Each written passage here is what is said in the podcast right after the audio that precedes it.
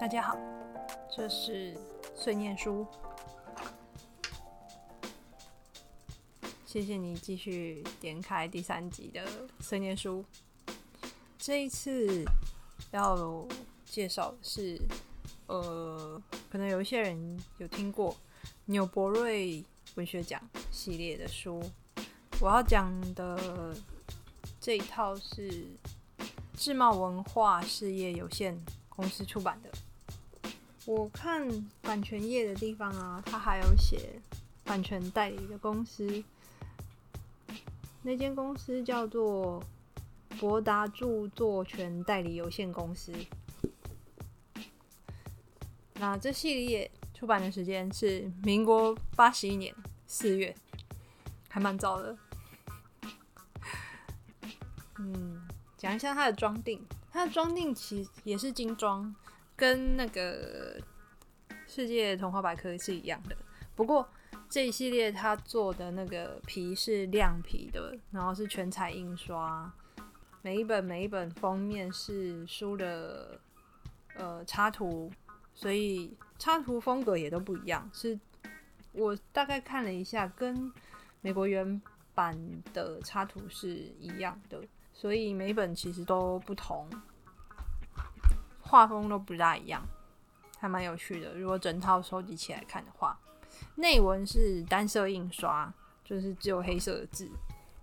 它的尺寸是十八 K 大小，十八 K，我不知道先前有没有讲过描述过十八 K 的大小。十八 K 的大小大概是我们平常 DVD 壳比 DVD 壳再大一点点。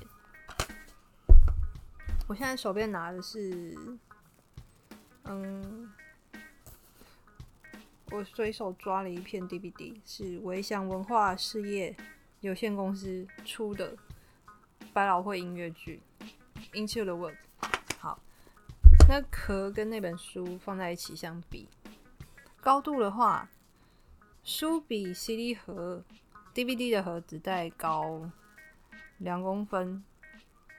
到三公应该不到三公分，两公分左右。那瓶子它在宽大概零点五公分左右，这大概是所谓十八 K 的大小。那它的排法里面的排版的方式是直排，就是我们一般中文字是由上到下那种排法。那是用排繁体中文啊，它的书文字字体，我觉得应该是标楷体的，接近标楷体的风格。另外，它还有注音，非常的阅读友善。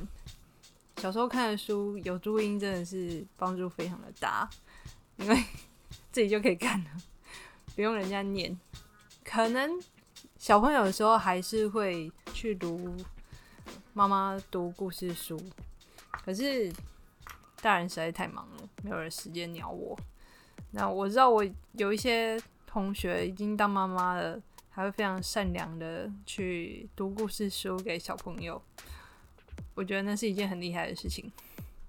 关于纽伯瑞儿童文学奖，我算常听到，但其实我跟他不熟，所以后来有去网络上面稍微找了一下他的资料背景。那他是美国图书馆协会设置的，第一届是一九二二年，然后一直到现在。他的表扬或者是甄选的作品是前一年出版的优良读物，所以表示说，呃，比如说《山中岁月》好了，它是一九六零年拿到纽伯瑞银牌奖的，那就表示它其实是一九五九年出版的书。讲一下纽伯瑞这个人，他是英国人，然后是一个非常穷的孩子。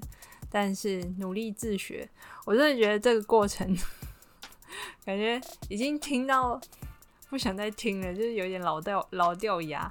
可是我觉得在以前那个年代，真的大家真的很穷啦，要靠自己的意志力，还有靠自己的努力，才有办法出人头地吧。那所以很显然，就是现在我们听到的一些呃名人啊，或者是所谓的伟人，或者有一些成就的人。他们的出生背景听起来都好像，就是很穷，然后又很努力，那又自我学习。啊，Anyway，纽伯瑞他就是靠自己的努力变成一呃书籍的出版商。在一七四四年的时候，他出版了一本美丽小书，英文的 title 是《A Little Pretty Pocket Book》，它被说是第一本儿童文学创作，所以呃，在英美文学界，英美儿童的文学界，它也被称为英美儿童文学之父。那这一次要介绍的书是。主要是两本，我选了两本《山中岁月》跟《雷蒙拉八岁》。这一集主要会先讨论《山中岁月》的故事。为什么我会选这两本？但其实理由跟之前是一样的，因为小时候比较常翻哦，我对里面的细节也比较深刻。为了做 podcast，有重新稍微来看了一下，我很庆幸它没有很厚，它其实还蛮薄的，他们两个都蛮薄的，所以我大概一个下午。就把这两本全部刻完了。小时候看的时候，常常是在睡觉前看，或者是在上厕所的时候看。我知道有在医学上面，还是我知道健康领域这一块，就是会说上厕所的时候看书其实不是一件好事。可是这个习惯我其实改不了了，而且我现在在厕所里面其实也有放书。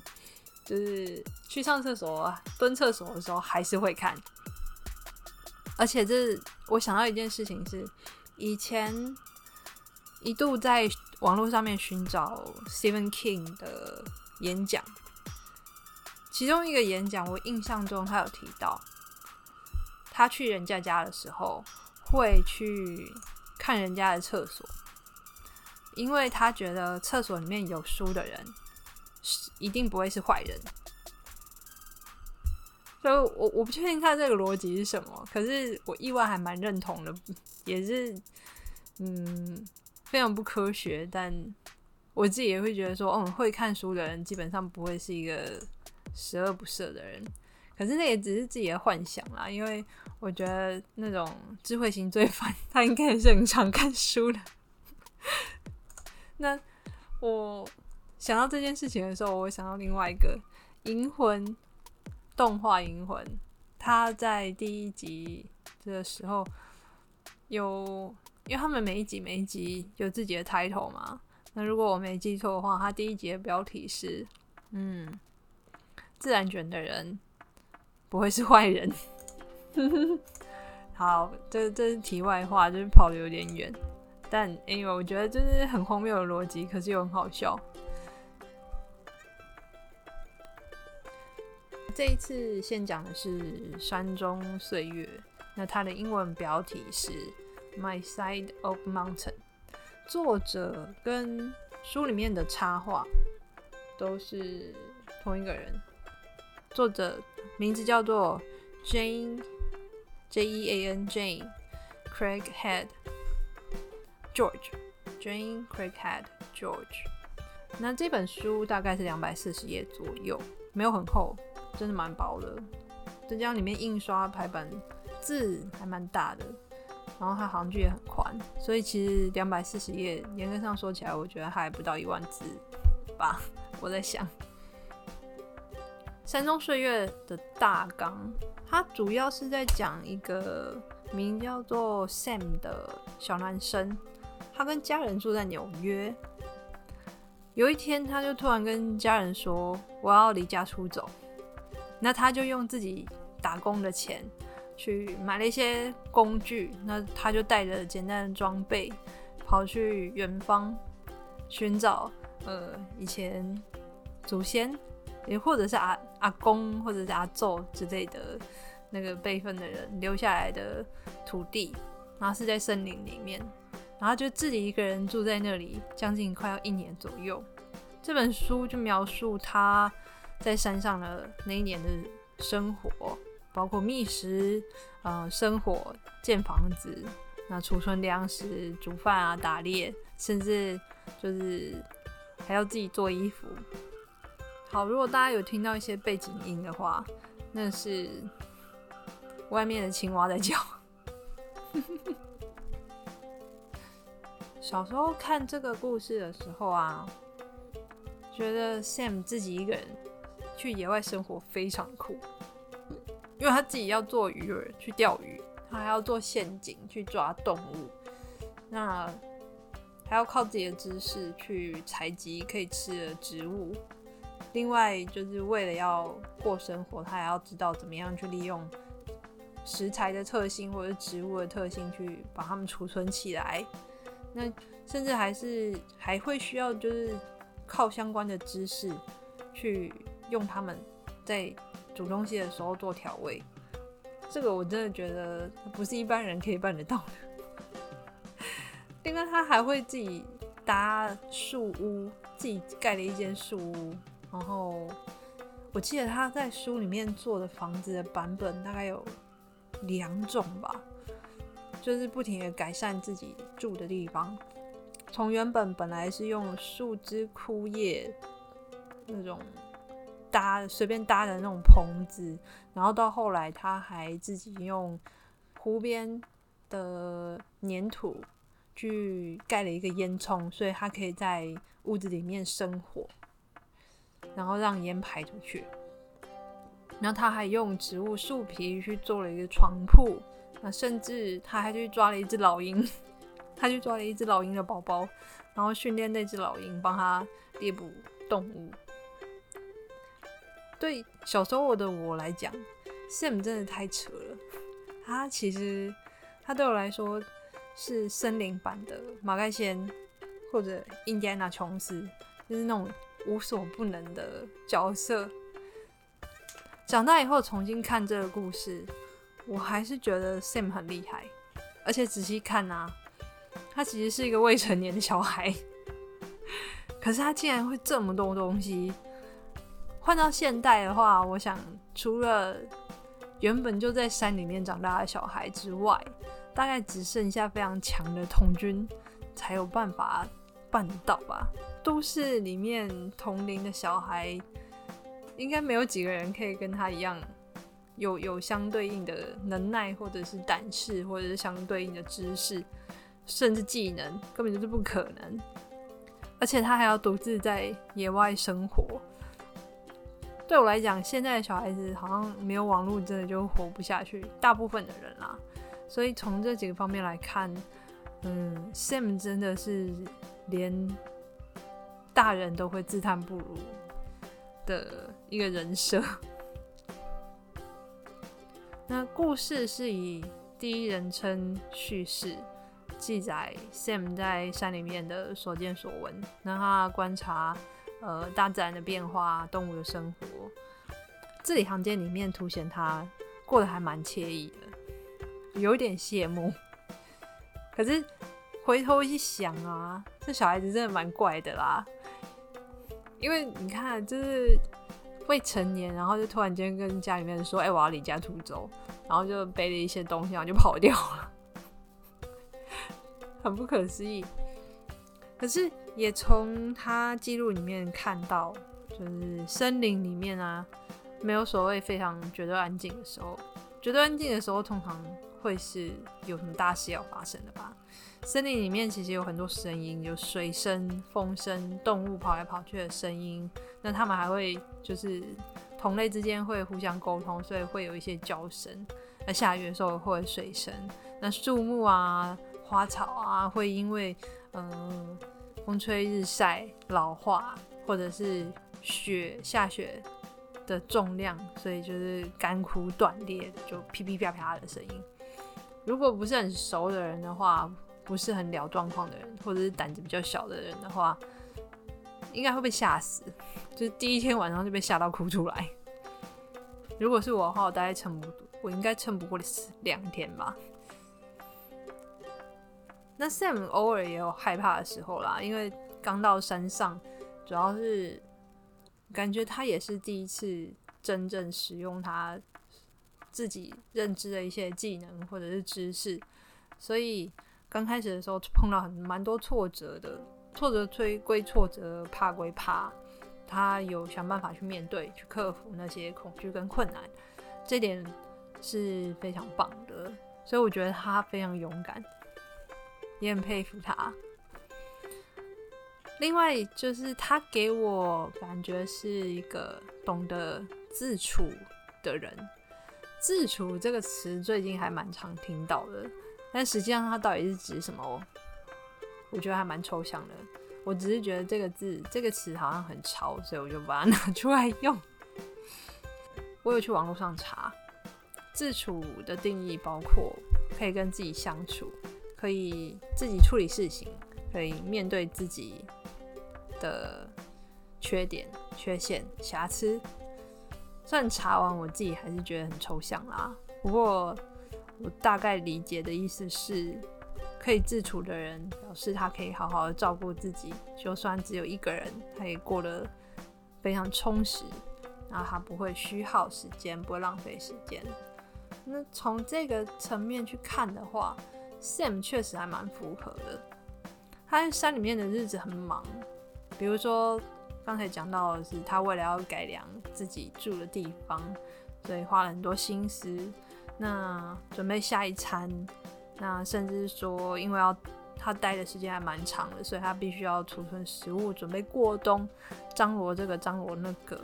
尤其是他住在山里面，不物资没有想象中方便取得，毕竟没有 Amazon，也没有 PC Home，然后也没有 Uber。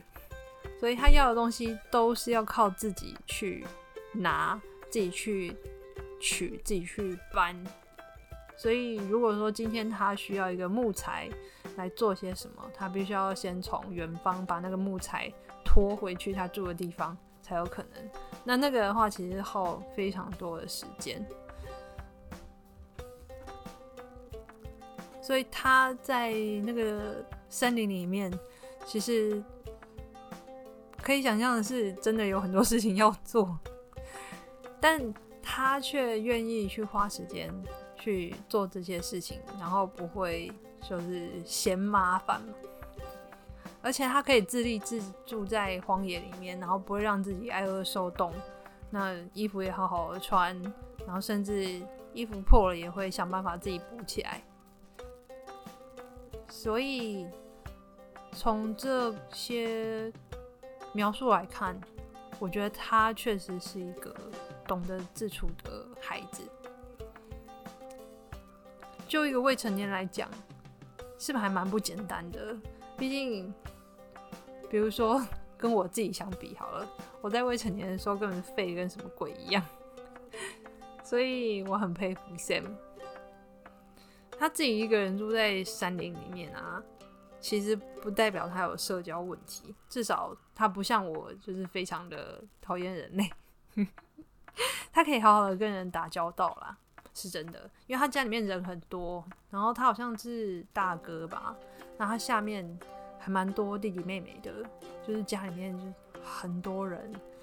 那他又他其实是会好好照顾弟弟妹妹的人。对外人来讲的话，他也是会好好的跟。外部的人打交道，比如说他要去远方的森林，他就临在路上去搭了人家的便车，然后搭车的过程当中也会跟司机在那边聊天。那甚至说，呃，他抵达目的地了以后啊，他其实不确定自己家祖产的那一块地到底在森林的什么地方，所以他先去图书馆找资料。那他也跟图书馆的馆员在那边聊天，处理也还蛮好的。甚至还有他意外碰到，就是闯入他们祖产土地来采草莓的欧巴桑，他也就是很自然的跟人家打起话来，然后甚至那个欧巴桑还送他的草莓酱。我我看到这一段的时候，我想到的是，如果换在现在的话，应该会上网络新闻吧？就是那个小孩子，他有可能一开始就先报警了。因为他就觉得说，哎，你怎么可以来我们家的土地之类？他不会像 Sam，就是还愣愣的就跟着帮那位老太太采草莓，然后还就是帮他拿东西回到老太太家，然后老太太还送他一罐草莓酱。我印象中好像是这样。其实以他处事的态度是还蛮有趣的，就是真的非常单纯、那朴实的一个小孩。然后甚至是说，呃，在山里面闲晃，然后累了以后睡在他房子里面，睡在他树屋里面的路人，他也可以跟人家当朋友。那他下山去采买一些材料的时候啊，啊，有一个同年龄的少年，就觉得他非常奇怪。那也有跟他搭话，就主动跟他搭话，两个人自然而然也变成了朋友。所以我觉得他是一个呃，没有嗯，在心理学上所谓认定的那种社交问题的小孩。只是他喜欢大自然那种空旷跟自由，还有安静吧。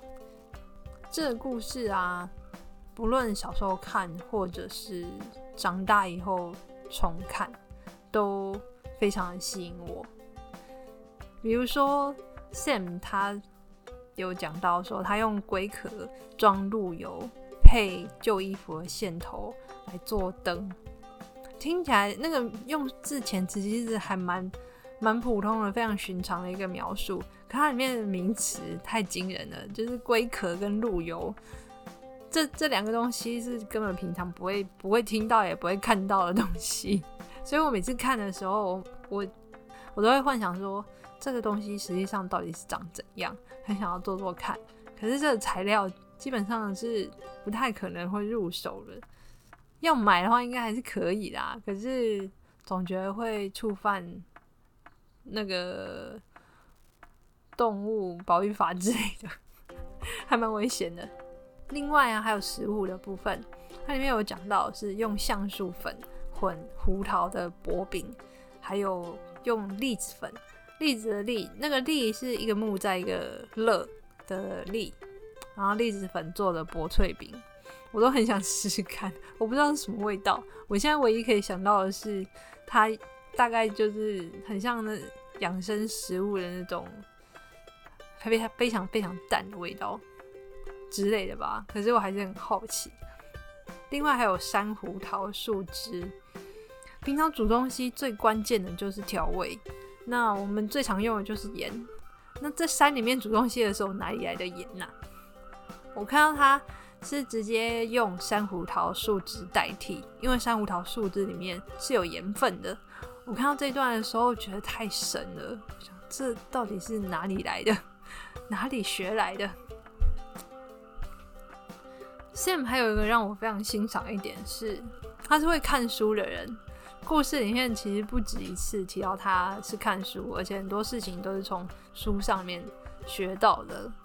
那另外是待在山里面的时候啊，他偶尔还是会下山去图书馆找资料。那甚至在出发上山之前，他也是先去图书馆的。所以就是喜欢阅读这一点，让我个人非常的激赏。但也让我想到的是，没有网络的时候，真的就是靠图书馆跟实体书。想到这边的时候，其实以前曾经一度认为。网络跟实体书是势不两立的东西，但平心而论啊，他们两个其实都是资讯的载体，差别只是规格而已，还有他们实际用的 device 吧。因为其实写文章，它或者是写书，或者是会诊资讯，其实整理起来。不管是放在哪个地方，它需要的时间跟需要的细致度都不会很简单。唯一的差别就是，嗯，效益吧。因为那要看是当代的人们的阅读习惯是差在什么地方。虽然有人说，呃，网络上没有假消息什么之类的，但文字出版品其实也会有假消息，只是它。我不确定大家有没有意识到啊，因为以前也是会写一些有了没的那种都市传说的东西啊。如果说没有经过查证的话，然后又广为流传，它也是一个假消息，只是它印在纸上。所以假消息其实是牵涉到写的那个人吧？我在想，尽管说有时候会很想吐槽网络资讯很片段或破碎。那缺乏完整性又不够深入，但仔细想想，网络上面我也有看过非常认真的文章啊，它很长哦，篇幅非常长，而且写的非常认真又仔细。它不输实体书哦。缺陷就是在于说，荧幕看久了很累。那如果我要用呃平板看的话，又很重。可是这个的话，就是个人偏好跟习惯的问题，而不是觉得优劣的问题。那碰到好的文字的时候，我会觉得说，哎，这种东西应该要印成书才对啊。但是实体书也不是绝对好或不好，因为它的优劣判定也是涉及资讯的会诊跟编排方式。如果说今天是非常烂的编辑跟烂的作者的话，今天就算是实体书出来的东西还是个垃圾。我这也我也会在心里面咒骂，就是说伤眼睛又浪费时间，不如不要看。所以从这边去想的话，嗯，网络文字、网络的资讯跟实体的书，它谁好谁不好，很难说有绝对的答案。我觉得不同的规格，它各有好坏，在不同的时候，他们的优势会派上用场。硬要说的话，我只想吐槽，就是网络资讯最讨厌的就是一堆广告跟叶配文。我不确定这是不是我搜寻引擎或者是呃浏览器的问题。我觉得它最精确的时候，只有在我想要买东西的时候。不觉得这很有问题吗？如果我今天要寻找特定的知识，结果它出来全部都是叶配文或者是广告，这真的是 很浪费生命。或者是不停的弹跳视窗，所以如果说想要认真找资料或者是认真看些字的时候，我私信还是推荐去看书吧。看书的时候，它不会突然间在你看到呃某某一个重点资讯的时候，突然跳出了一个广告，然后去阻碍你的阅读，然后又影响你的效率。回归故事本身。山中岁月还是有它的槽点在，最大的槽点就是一个未成年小孩没事跑出去山里面，竟然没出事，真的非常的，这是个奇迹呀！这是真的是个奇迹，因为未成年自己一个人离开家，在现代来讲的话，应该已经上新闻，而且派警察去找人了。所以他们家的人其实也还蛮奇葩的，Sam 自己一个人离开家里面大半年以后。爸爸才跑来山上找他，然后还轻描淡写的对他说：“我本来以为你几天就回来了，没想到你还真的成功在这里待那么久。”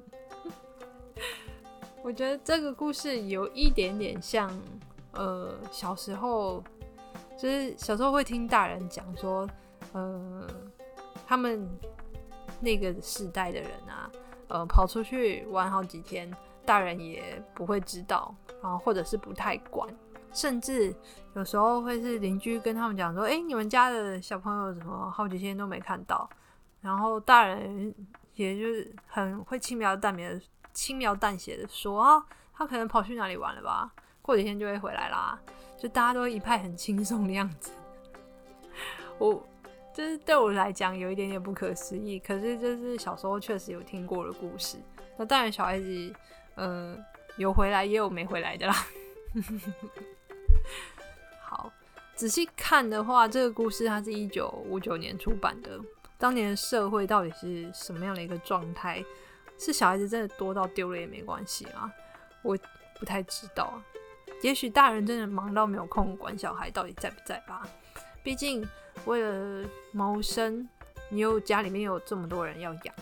那家 Sam 家里面至少大概有除了他以外还有四个兄弟姐妹，所以大人他也许为了嗯付房租、伙食费或者其他开销，甚至小孩子的教育费，然后买衣服或者是其他的什么样，甚至贷款，那为了要赚到足够的钱，一天会耗掉一大半的时间在工作上面，然后回到家以后。也许真的会累到没有办法去 care 小孩子到底在干嘛，或者是甚至小孩子到底在不在家，想管大概也没有力气去管吧。还有一点就是训练老鹰，这个太不寻常了。乍听之下非常的酷，可是怎么想都觉得很扯，因为到底哪里来老鹰？可是他在山里面啊，然后山里面的描述是他爬到一个呃某一处山壁上面，有看到老鹰的窝，然后上面有刚孵出来的小老鹰，所以他爬到山壁上去偷人家的小老鹰回来，然后去训练那只小老鹰当宠物来养。就一开始看的时候觉得很不可思议啊，想说这到底怎样？怎么可能呢？就是同年纪的小孩子，你今天不管就算是农家的孩子，也不大可能会有这样子的经历吧？那后来去仔细看了一下作者的生长背景，才大概理解，就是说他写出这样子的故事是确实有他的道理在，因为作者的爸爸。他是昆虫学家，也是自然历史学家。那作者的哥哥本身是驯鹰师，所以呢，Sam 就是作者本人呐。对他来说，那样子的生活才是日常。那在作者序里面，他其实有提到，他小时候跟他妈妈说，他要离家出走。那妈妈也很酷炫，妈妈真的太有趣了。妈妈只是帮他检查背包里面的东西，就送他出门了。那结果，呃，多年以后啊，作者长大了，自己也当妈妈了。他女儿也说了一样的话，女儿跟他说：“妈，我要离家出走。”那他也就跟自己的妈妈一样，去检查女儿包包里面的东西，就送她出门了。这下子的基因 是怎么一回事呢？不过啊。作者跟他自己的女儿一样，都没有离家出走成功。大概没多久，我记得好像大概当天就出去几几个小时就回家了。所以从这个角度来看，我觉得 Sam 是帮作者完成了小时候的梦想吧，成功的离家出走很久很久，而且还好好的活着。故事的结尾写到一句话。让我印象非常的深刻。上面写：“女人都是活在别人的评语中的。”我觉得这句话其实第一次听到，觉得很犀利。那关于性别啊，这现象时至今日应该还是存在啦。就是光高矮胖瘦美丑，就已经让。女孩子被踏伐个不停了！那当妈妈以后更是如此，因为直接被套上更多奇怪或者是不合理的框架。那在以前大家都觉得是理所当然，可是呃，生日就因为不得不要做太多事情了，所以大家都觉得妈妈是超人。可是仔细想想，为什么呢？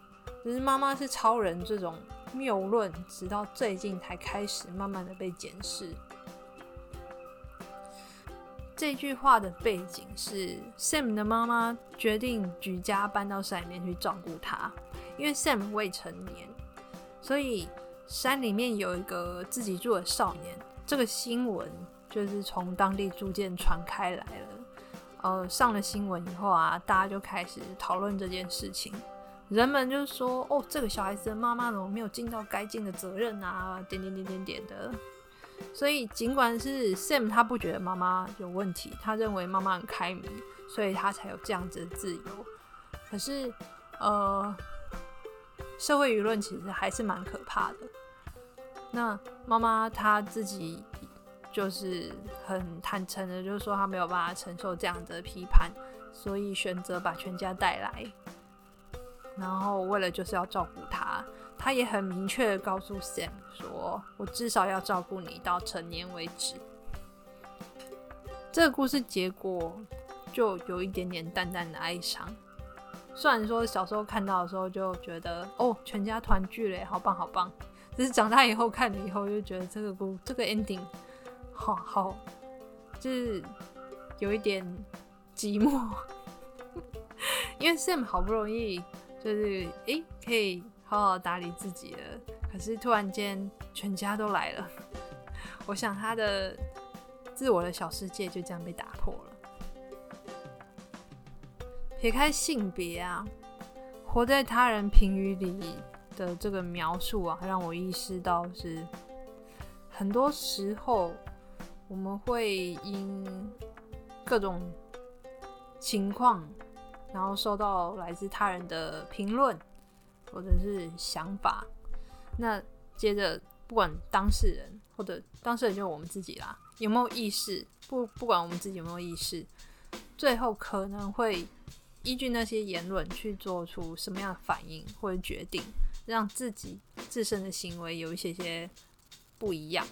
那也许是呃反抗，也许是变本加厉，那也许是放弃自己的真正的想法，甚至说不会去面对自己真正的想法，就觉得哦别人说什么那就那就这样吧，就顺应其他人。或者是有些人，他也许会在呃这两个极端之间去寻求一个自己可以接受的平衡。第一次看到这句这句话的时候，我会有点想反驳。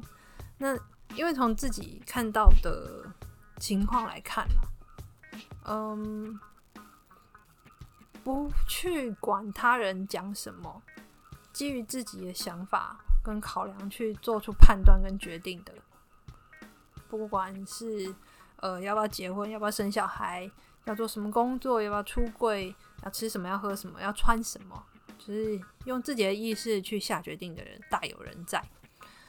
只是这个同时，我想到了另外一个是，这样子的人其实以前一直都存在，只是他们也许在当时是被视为怪咖。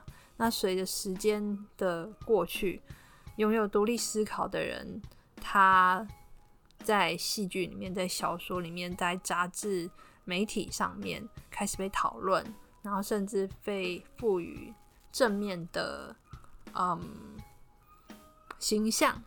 所以从结果上面来看，让我觉得这样子的人变多。这个有一点题外话。那。在这个同时，依据他人评论去做决定的族群，它其实没有消失。身边的人或者是我自己，也会因为别人说些什么，然后做出特定的决定。那这些决定其实，呃，在日常生活中非常常见啊。不仅是刚才提到的结婚生小孩啊，或者是找工作，那甚至说在职场上面，或者是呃。其他的一些生活细节上面也有这样子的影响，这是我想到啊。所以后来重新思考过以后，会觉得说，也许这两个现象其实是共存的。那他没有办法判定是绝对好或者是坏，这难说。大概只有当事人才会知道，搞不好还真的不会知道，要必须等到生命的比较后端的时候才会知道说，哦。这个这样子的做法到底是好还是不好？那当时是自己的决定呢，还是因为别人说了些什么才做了些什么？这很难说。人生的起点到终点之间太复杂了。不管是今天独立判断，或者是受到他人影响而下的决定，也许不会是一面倒，搞不好他是三不五时，就是全部混在一起。有些是自己下的决定，有些是因为他人说了些什么，所以才下的决定。这两类搞不好是混合存在的。从这个角度去解读的话，我想这句话点出的就不会是一个问题。就是我一开始讲嘛，我一开始是是很想反驳的，可是仔细想一想，好像。现实就是这样，你也没有办法去反驳他，所以这句话点出了它并不是一个应该要被解决的一个问题，反而是，嗯，现实里面的其中一个面向，这是我的想法啦。搞得有点沉重，因为这，总之我觉得这本书很棒啊。那话说，在一九六九年的时候啊。